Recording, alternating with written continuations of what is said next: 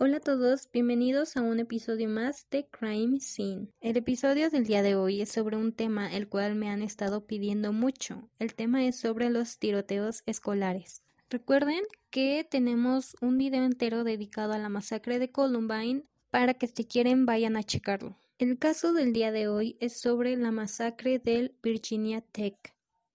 Si tú nunca antes habías escuchado sobre la masacre del Virginia Tech, no te preocupes que aquí te voy a contar qué fue lo que sucedió. Una vez más, recordemos que el fin de este podcast es solamente el entretenimiento. Dicho esto, podemos dar inicio a nuestro nuevo episodio. Comencemos hablando un poquito sobre qué es lo que ahora conocemos como la masacre del Virginia Tech.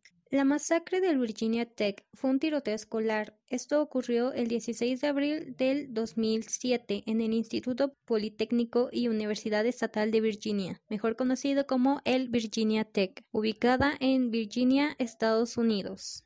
En ese tiroteo, desgraciadamente murieron 33 personas, aquí se incluye al perpetrador, y también 29 personas resultaron heridas. Ese tiroteo es el peor que ha ocurrido en una universidad en la historia de los Estados Unidos.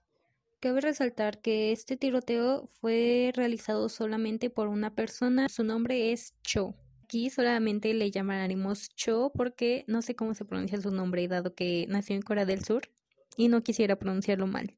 Bien, ahora que te di un pequeño resumen sobre lo que sucedió en el Virginia Tech el 16 de abril, hablemos un poquito más acerca del perpetrador Cho. Cho nació en Corea del Sur y contaba con 23 años cuando llevó a cabo la masacre de Virginia Tech. Cho fue diagnosticado con autismo a la edad de 8 años. Cho y su familia emigraron a los Estados Unidos cuando tenía 8 años para tener una mejor vida. Varios expertos comentan que la depresión fue lo que lo orilló a cometer el tiroteo, dado que es extraño que por el simple autismo lo haya hecho, ya que no hay registros o casi no hay de asesinos de masas.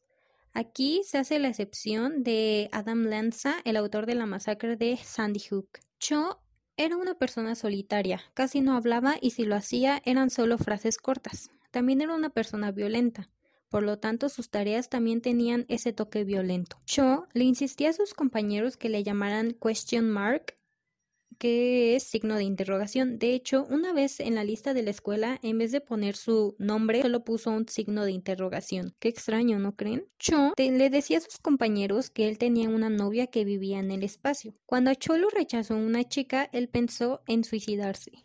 Según varios compañeros de Cho, ellos trataban de hacerse sus amigos, pero él los rechazaba, él no quería tener amigos. Como algunos de los tiradores escolares, Cho estaba en tratamiento psiquiátrico. El coeficiente intelectual de Cho era superior al de los demás, o sea, estaba por encima del promedio. Cho era fan de la película Old Boy, de hecho hasta hay una foto él imitando como que la portada de esta película. Cho era fan de Eric Harris y Dylan Klebold, autores de la masacre de Columbine. Después de tantas veces que insistió, Cho logró conseguir una novia. Y Cho estudiaba literatura inglesa. Cuando se llevó a cabo el tiroteo, él iba en su último año ya de universidad. Se dice que Cho sufría de bullying, ya que las personas se burlaban de su forma de hablar. Esto era porque Cho no dominaba muy bien el inglés. De hecho, sus compañeros hasta le gritaban la frase vuelve a China. Como novio, muchos comentan que Cho era obsesivo y sumamente celoso. Cho odiaba a la gente popular así como también a las personas adineradas. Según varias fuentes, Cho había planeado el tiroteo durante dos semanas porque en el lapso de dos semanas fue cuando adquirió sus dos armas con las que llevó a cabo el tiroteo. Personalmente opino que esto no puede ser tan cierto, porque si hacemos una comparación con Eric Harris y Dylan Klebold, ellos lo planearon durante un año o dos. Entonces no creo que Cho en dos semanas haya planeado todo. Pero un agente del FBI comentó que Cho seguramente lo había planeado durante muchos meses. En 2005, Cho fue internado en una institución psiquiátrica y salió muy rápido de esta. Días antes hacía llamadas amenazantes a la escuela donde decía que iba a haber bombas y cosas así referentes al tiroteo que iba a cometer, pero obviamente eran anónimas, y la escuela ofreció recompensas si sabían quién era la persona que hacía esto. Muy bien, ahora que ya te hablé un poquito más sobre el perpetrador Cho, podemos dar inicio a lo que sucedió el día 16 de abril del 2007 en el Virginia Tech. Quiero hacerte saber desde un inicio que el horario puede ser un tanto confuso o complicado ya que está un poquito revuelto. Si es que llegas a tener alguna duda, no dudes en decírmelo para que te ayude a resolverla y le entiendas un poquito mejor a los tiempos. Muy bien, entre las 7 y 7.15 de la mañana, Cho es visto fuera de un dormitorio. Entre este lapso, Cho entra a un dormitorio específico y asesina a dos estudiantes. Después de esto, vuelve a su habitación. Igualmente, en este lapso, de las 7 a las 7.15, llaman al 911 para dar aviso del tiroteo en el dormitorio.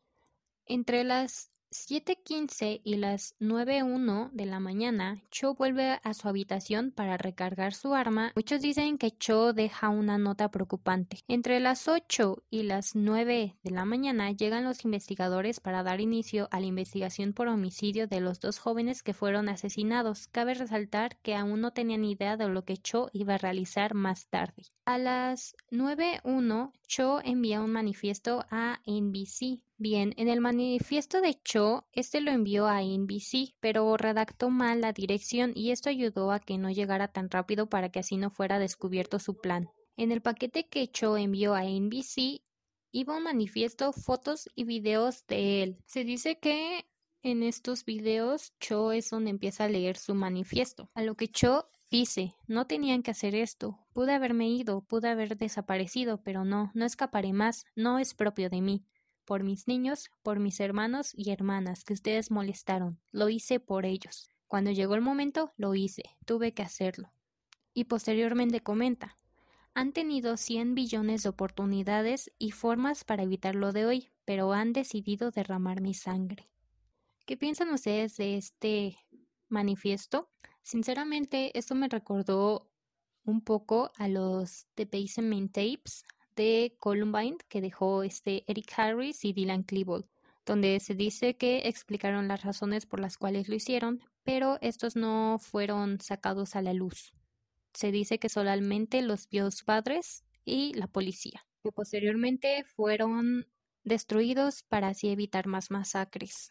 Entre las 9.05 y 9.15 de la mañana, Cho se encuentra en el Norris Hall, que este es un edificio de ingeniería de la universidad.